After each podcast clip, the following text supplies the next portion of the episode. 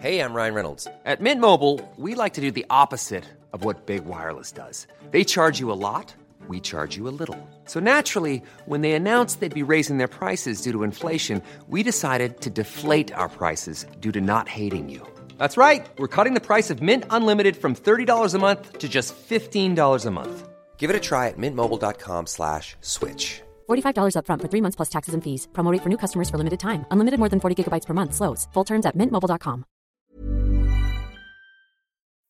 Dixo presenta Fuera de la caja con Macario Schettino. Dixo is back. Bienvenidos. Esto es Fuera de la caja. Yo soy Macario Schettino. Le agradezco mucho que me escuche en esta revisión de lo ocurrido durante la semana que termina este domingo 21 de mayo. Eh, una semana en la cual me parece queda más claro el camino a la locura en el que estamos eh, ya avanzados. No estamos al inicio, ni mucho menos. Hemos eh, escalado ya bastante en este proceso en el cual pues el resultado final no puede ser otro sino el caos. No hay manera de ponerlo de otra forma. Eh, el presidente continúa atacando eh, continuamente a los ministros de la Corte, en particular a la presidenta de la Corte, y esto ya ha sido retomado por sus esbirros, eh, algún subsecretario insultando de una manera soez, sin dar la cara, obviamente, sin decir con claridad a qué se refiere. Eh, pero todos entendemos de ese tipo de basura que eh, Morena llevó a puestos eh, importantes. ¿A qué se refieren? ¿Qué es lo que están tratando de hacer? sabemos de sus limitaciones intelectuales que les permiten sostenerse en el puesto simplemente respaldando al presidente en cualquier locura en la que éste se involucre, porque pues si no fuera por esa cercanía que han logrado con el grupo gobernante, pues jamás podrían aspirar al puesto en el que se encuentran. Entonces, eh, se entiende debido a su necesidad económica, sus escasas luces, se entiende que hagan esto, eh, pero es un problema muy serio para el país. Estamos hablando de que funcionarios del más alto rango eh, pueden expresarse soezmente, agresivamente, eh, de otras personas que están en poderes federales. No estamos hablando de que insulten a alguien que les cayó mal en la calle. Estamos hablando de un ataque de un poder a otro eh, por parte de un subordinado que lo hace porque el presidente les ha dado permiso de hacerlo y los está pues incentivando a que lo hagan. Eh, un gobernador, desafortunadamente el de mi estado, de Veracruz, eh, viene a la Ciudad de México, acarrea unos cuantos miles de personas y hacen una escenificación afuera de la corte con ataúdes eh, destinados a los ministros. Eh, esto pues es absolutamente inaceptable. Eh, de parte de cualquiera, pero sobre todo de parte de un gobernador. Eh, no estamos hablando de una situación normal, esto no recuerdo que haya ocurrido de ninguna manera en eh, nuestro país, en al menos pues desde que terminó la parte más violenta de la revolución. Estamos hablando de algo verdaderamente serio, algo que no habíamos visto, y que no es una circunstancia aislada, sino es parte de un proceso que ha ido avanzando en el cual el presidente se ha dedicado a sembrar odio por todos lados. Sus seguidores eh, siempre han defendido a López diciendo que los demás lo odiamos, pero esto no es así. El generador de odio, el generador de división y polarización es él. Eh, los demás reaccionamos a veces para tratar de defender derechos que tenemos, libertades, eh, defender ideas que nos parecen importantes. No lo hacemos desde la presidencia de la República en una mañanera hecha a modo para con ello ocupar todos los medios de comunicación, todos los espacios y denostar a los opositores, a los críticos y a los organismos autónomos. Eso lo hace él, el presidente. Él es el generador del odio.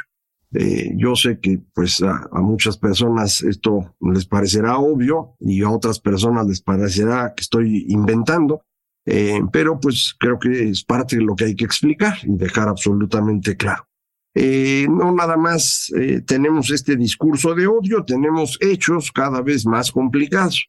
Resulta que no les da el tiempo, como ya habíamos avanzado aquí, no van a acabar nunca el tren Maya, eh, pero pues son militares los que están a cargo y los militares avanzan destruyendo lo que está enfrente. Y ahí van, destruyendo el sistema de túneles subterráneos, que es la fuente de agua potable de la península de Yucatán. Eh, no les importa, eh, porque ellos les dijeron que hicieran el tren Maya y lo están haciendo. Si para esto tienen que destruir una gran cantidad de cenotes y de cuevas, pues lo hacen. Siguen sin entender que están trabajando en suelo kárstico, que es extremadamente frágil. Sí se puede construir en suelo kárstico. Hay eh, ferrocarriles en China que se han construido sobre terreno parecido, pero pues requieren mucho tiempo de planeación y ciertos avances tecnológicos que no se ven en ningún lado en este tren. Esto es una construcción de tren estilo siglo XIX. Aplana, le pone el terraplén, pone encima los rieles y órale, güey, ahí está el tren. Pues sí, pero en este suelo nos puede, se viene abajo. Y ahí hay imágenes eh, de cómo se están derrumbando pedazos porque pues eh, simplemente el suelo no va a soportar. Eh, esto todavía no hay tren, ¿eh? nada más el puro terraplén. En cuanto le pongan encima las vías y pase el ferrocarril, ya veremos qué ocurre. ¿Les urge acabar? No creo yo que lo logren, pero les urge. Quieren también arrancar el interoceánico, que se acuerda usted, es un proyecto eh, original de Porfirio Díaz de aquella época, conectar Salina Cruz con eh, para con ello pues hacer más fluido el tránsito entre los dos océanos. Eh, esto ya no se hizo en la época de Porfirio porque el canal de Panamá era una mejor opción, se empezó a construir, se terminó, Porfirio ya no estaba aquí para ese entonces, pero bueno, eh, eh, ya, ya no tenía mucho sentido, se ha vuelto a intentar en varias ocasiones, no es un asunto simple, porque dependería de que tuviéramos no solo buena infraestructura en términos de ferrocarriles, sino que hubiera un buen funcionamiento de esa infraestructura. Y eso es muy difícil debido a los sindicatos construidos alrededor de los puertos, ferrocarriles y similares que no son de lo más eficiente del mundo. Esa es una de las razones por la que ya nunca se intentó. Eh, usted a lo mejor se acuerda, los viejitos que me ven, viejitos como yo, en los tiempos de Carlos Salinas eh, se decidió modificar por completo el sistema de puertos en México, empezando por Veracruz, y esto implicó acabar con el sindicato de estibadores del puerto de Veracruz. Eh, no fue un asunto simple eh, y pues, no creo que estamos hablando de algo muy diferente, en particular en Coatza, pero también en Salina Cruz. Todo ese terreno es, eh, yo creo que en buena medida controlado por eh, criminales, eh, de manera que no está nada fácil que por ahí pueda uno poner trenes que estén funcionando sin bronca. Para que tenga sentido ahora este ferrocarril, ya no es un reemplazo del canal de Panamá, eso ya no se puede hacer. Tendría que ser un espacio para el desarrollo de parques industriales, eso es lo que habían pensado Nada más que sí cuesta una lana y el gobierno no la ha puesto. Entonces no van a lograr nada, pero algo querrán inaugurar. Entonces necesitan un tramo y ese tramo pues lo tenía Grupo México en su vertiente ferrocarrilera y decidieron que pues lo necesitan. Y entonces llegaron los marinos, tomaron el tren, así nomás. Hicieron un decreto de expropiación para que no se vea tan feo, pero es así nomás, ¿eh? Necesitamos ese cacho de ferrocarril, entonces véngase. Eh, esto es una muy mala noticia. Todos sabemos que los grandes millonarios mexicanos, estos son famosos, lo son porque tienen concesiones que vienen de su relación con el gobierno. Todos ellos son empresarios compadres o cómplices o gángsters, como usted le quiera llamar. Acuérdense, en inglés se dice crony y en español no existe una traducción exacta. Entonces yo les he dicho empresarios compadres. Todos los que tienen concesiones estos empresarios compadres, usted sabe quiénes son, son las grandes fortunas, no las eh, antiguas. Eh, recuerde usted, en el porfiriato se fueron desarrollando fortunas en el norte del país, sobre todo Monterrey, Chihuahua, que sobrevivieron a la revolución y que eh, Lázaro Cárdenas fue a controlar en 1936, en febrero de ese año, eh, va a Monterrey a amenazar a los empresarios regiomontanos de que o se subordinan al poder federal o él toma las empresas, así de sencillo. eh, acabaron sin enfrentamientos grandes, pero en la siguiente década se construyen las nuevas fortunas de empresarios asociados siempre a los políticos, eh, alrededor de concesiones esencialmente, cosas que el gobierno puede controlar y por lo tanto siempre puede amenazar al empresario de quitarle esa concesión.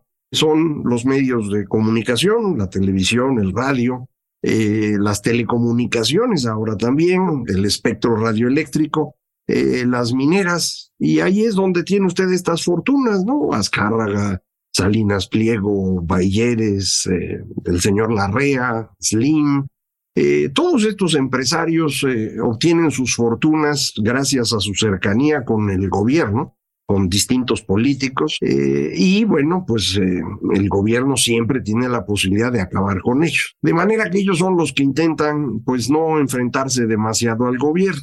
No tuvimos eh, realmente nuevas fortunas, sino hasta que en, eh, alrededor del Tratado de Libre Comercio aparece un nuevo tipo de emprendedor en México, uno más globalizado, que aprovecha las circunstancias para crecer un negocio que ya tenía, para transformarlo, para inventar un negocio nuevo. Y son mm, relativamente jóvenes todos ellos, eh, que han ido desarrollando estas, estos grandes negocios.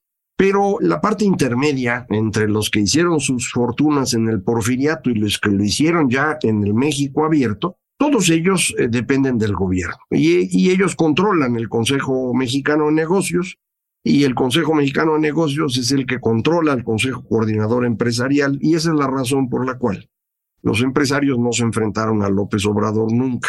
No es porque no hubiera algunos que lo querían hacer, los que venían de antes o los más recientes, pero la parte gruesa de las fortunas, pues dependen de concesiones y no querían enfrentarse. Además, ya sabían cómo tratar a alguien así autoritario, atrabiliario como López Obrador, porque pues les ha tocado con otros presidentes similares. Eh, recuerda usted Echeverría o López Portillo, por poner simplemente ejemplos. Entonces, estos grupos, digamos que se han hecho ricos gracias a usted y a mí, nos venden más caro de lo que deberían o reciben un apoyo del gobierno que financiamos con nuestros impuestos, eh, no tienen sindicatos con los cuales eh, llegan arreglos gracias al gobierno y lo pagamos nosotros con nuestros impuestos o con precios más elevados. Son eh, saqueadores pues de la riqueza nacional, capturan rentas como dicen los economistas y entonces, pues uno diría, eh, qué bueno que van a enfrentar a la REA, pero estaríamos equivocados en ello.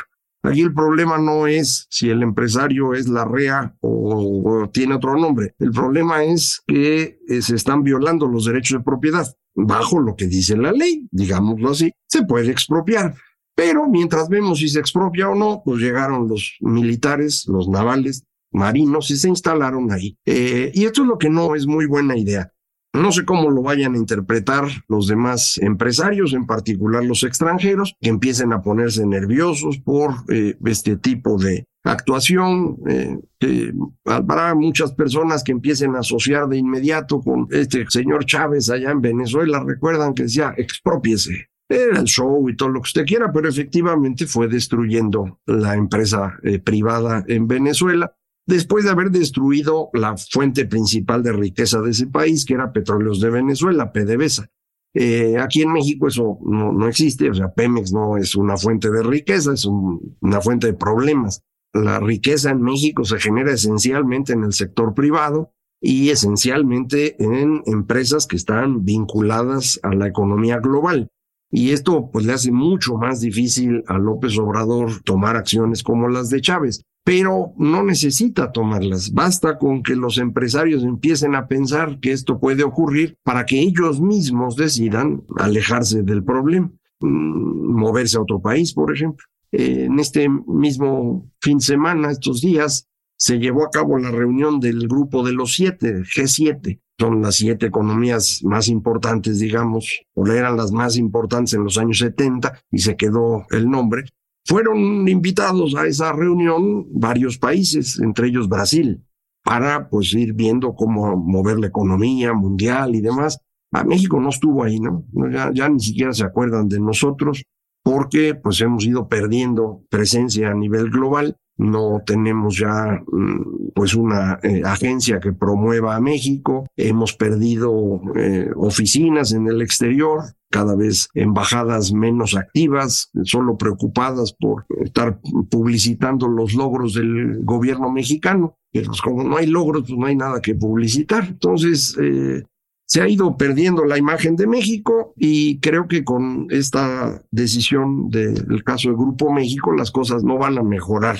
Vamos a esperar. Yo no dudo que el señor Larrea y López Obrador lleguen a ponerse de acuerdo, porque otra vez es un empresario de concesiones, necesita la concesión y el gobierno se la puede quitar. López Obrador es un autoritario y el otro pues también. Entonces vamos a ver en qué acaban ellos. Pero el problema para nosotros, para los mexicanos, es el riesgo en el que se pone el funcionamiento de la economía nacional. Porque, insisto, el señor es eh, bastante, eh, ya no, no sé ni qué adjetivo utilizar. Ya sabe usted que no es una persona muy inteligente, pero además, recordando la frase de él mismo, que creo que ya habíamos comentado aquí, el poder a los tontos los vuelve locos, pues ya está en esa etapa, ¿no? Y esto pues no va a mejorar en el futuro próximo. Eh, viene ahora una preocupación adicional y con eso cierro, y es qué va a pasar en la oposición. La oposición eh, existe gracias a la ciudadanía. La oposición por sí misma no, ha hecho nada. El PAN, el PRI, el PRD no han hecho prácticamente nada. El Movimiento Ciudadano ha tomado decisiones que en mi opinión son erróneas. Si hubiera ido en alianza en la elección de 2021, esa alianza tendría hoy la mayoría en las cámaras y López no habría podido hacer nada de lo que ha hecho. Entonces, yo creo que no fue una buena decisión tienen menos diputados que el Partido Verde, teniendo más votos que el Partido Verde. Yo creo que se han equivocado. Vamos a ver qué deciden hacia adelante, pero PAN, y PRD tampoco hicieron grandes maravillas. Lo que ocurre es que como iban juntos, los ciudadanos dijimos hay que votar por ellos, porque pues, ni modo de votar por Morena para que sigan destruyendo todo. Y gracias a eso se medio equilibró la Cámara de Diputados, sigue habiendo mayoría de Morena con el PT y sobre todo con el Verde, él es el que les da la mayoría, pero pues algo se equilibró. Pero no hicieron nada, ¿eh? Ni PAN, ni PRI, ni PRD. La gente fue a votar por ellos.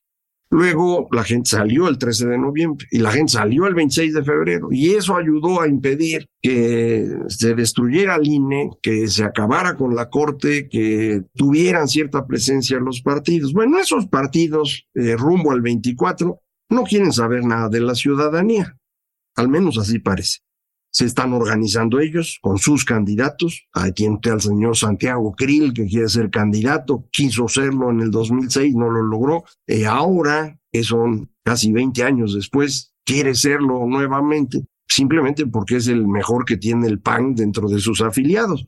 Pero yo pienso que tenemos muchas otras eh, personas más atractivas para la candidatura presidencial.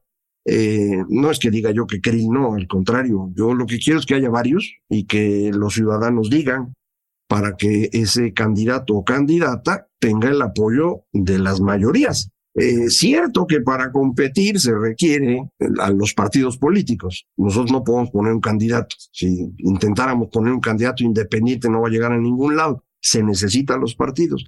Pero ellos necesitan a la ciudadanía si quieren ganar, porque a ellos no les cree nadie.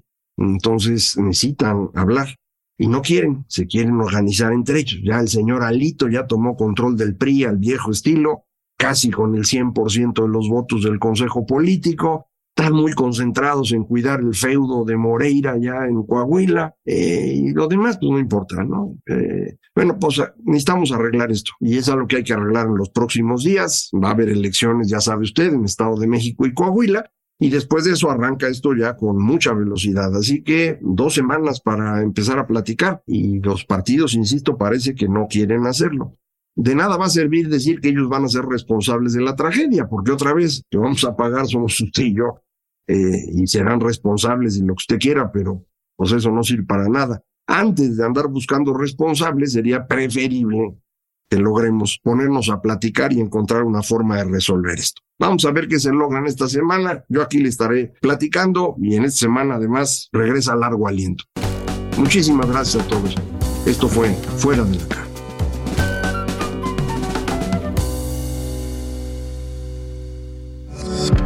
Dixo is back.